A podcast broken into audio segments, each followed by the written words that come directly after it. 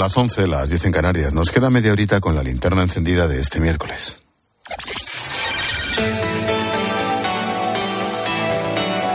Con Expósito, la última hora en la linterna. Cope, estar informado. Lo último del día es el resultado del Barça en la ida de los octavos de final de la Champions League. Ha empatado a uno contra el Nápoles allí, en Italia. El gol del Barça ha sido obra de Lewandowski, pero en el tramo final, a minutos del acabar el partido, ha empatado el Napoli. La vuelta dentro de tres semanas en Barcelona. El nombre propio de este miércoles ha sido, sin duda, Coldo García, ex asesor más que mano derecha de José, de José Luis Ábalos, tanto en el Ministerio de Transportes como en el PSOE y más allá. Hoy ha sido detenido por cobrar comisiones ilegales como intermediario de una trama que vendió al gobierno mascarillas en los peores momentos de la pandemia.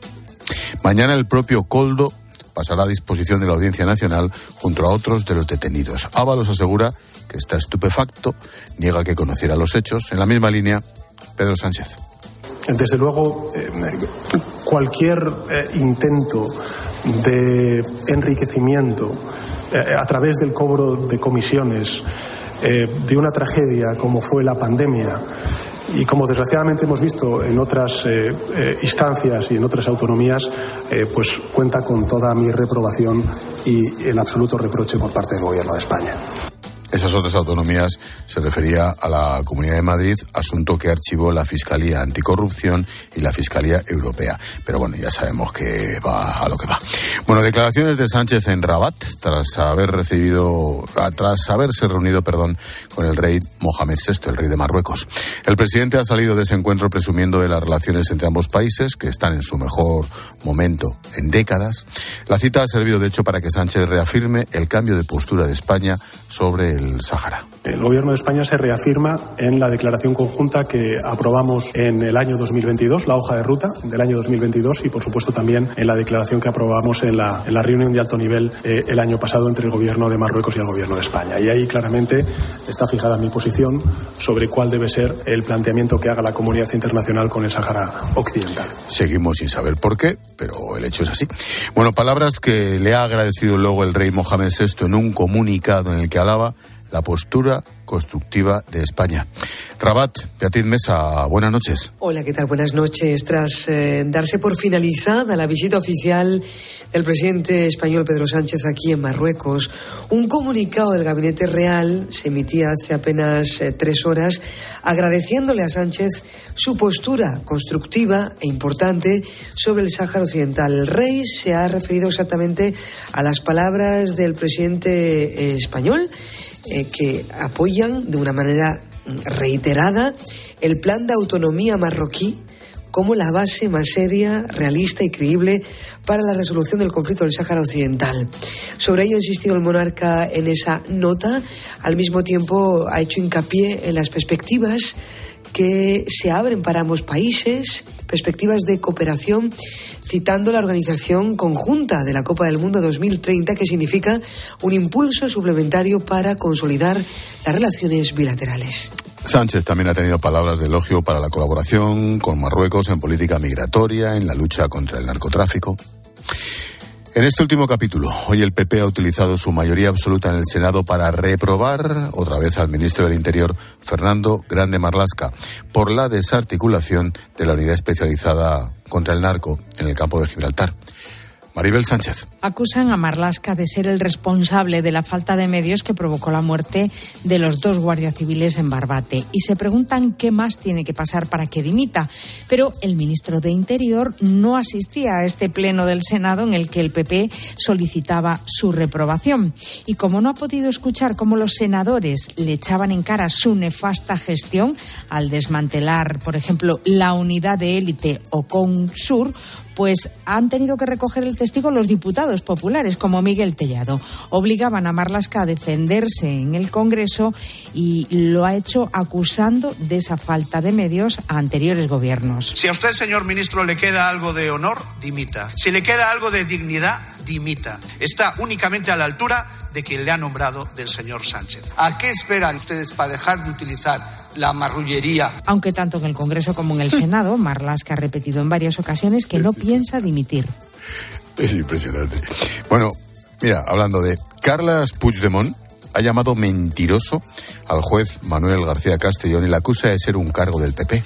Hoy el instructor de la causa Tsunami Democratic ha reprochado a Suiza que no colabore con la justicia española. Ha abierto una pieza separada para averiguar quién filtró a la prensa la respuesta suiza a la comisión rogatoria en la que pedía datos sobre la dirigente de Esquerra Republicana Marta Rovira. Patricia Rossetti. García Castellón encarga la investigación a la Guardia Civil y ordena que le informen solo a él, ninguna información a sus superiores. La comisión rogatoria salió de Suiza el 21 de diciembre y llegó al Ministerio ocho días después, el 29, pero Justicia no la remitió a la Audiencia Nacional hasta ayer sobre las diez y media de la mañana, cuando ya se había publicado en varios medios de comunicación. Sobre la negativa de Suiza a informar sobre la fugada Marta Rubira, García Castellón recuerda al país helvético que los tratados internacionales suscritos entre los dos países impiden rechazar el auxilio judicial por motivos políticos en una causa en la que se investigan delitos de terrorismo. Le resulta llamativa la petición de explicaciones por parte de Suiza. En España, al igual que en las democracias de la Unión Europea, señala el juez, la función de los jueces es juzgar y hacer ejecutar. Lo juzgado no es función de los jueces ni elaborar leyes ni participar en su redacción. El Poder Judicial es un poder separado e independiente al legislativo y el ejecutivo. Por cierto, que el juez ha pedido a los fiscales del Supremo, partidarios de investigar a Puigdemont, que le remitan una copia del informe para enviarlo a Suiza. Madrid recupera la normalidad tras una jornada muy complicada para el tráfico por la protesta de miles de agricultores con sus tractores. A esta hora los tractores están de vuelta a sus lugares de origen, aunque seguirán con las protestas hasta que el gobierno acepte sus reivindicaciones.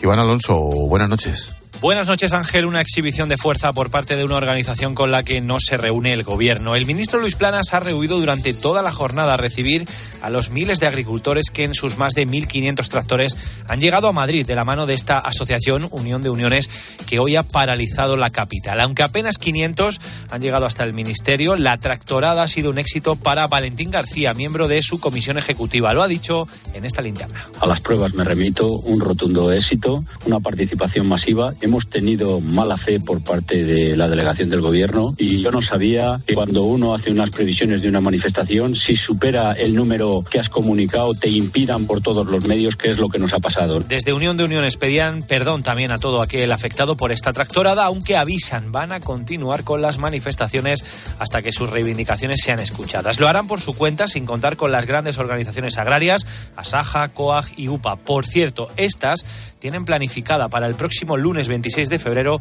su propia tractorada también por las calles de Madrid, marcha que puede ser aún más numerosa que la de hoy. Tengo un último apunte. Hoy hemos conocido que el sindicato de maquinistas ha convocado cuatro jornadas de huelga en Renfe para el próximo mes de marzo. Pararán durante 24 horas los días 1, 4 y 12 de marzo y el 6 realizarán un paro parcial.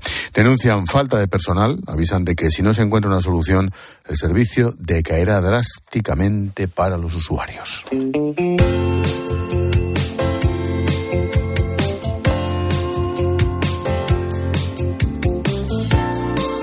Las últimas horas, toda España ha comentado lo ocurrido con Juan Carlos Unzué en el Congreso.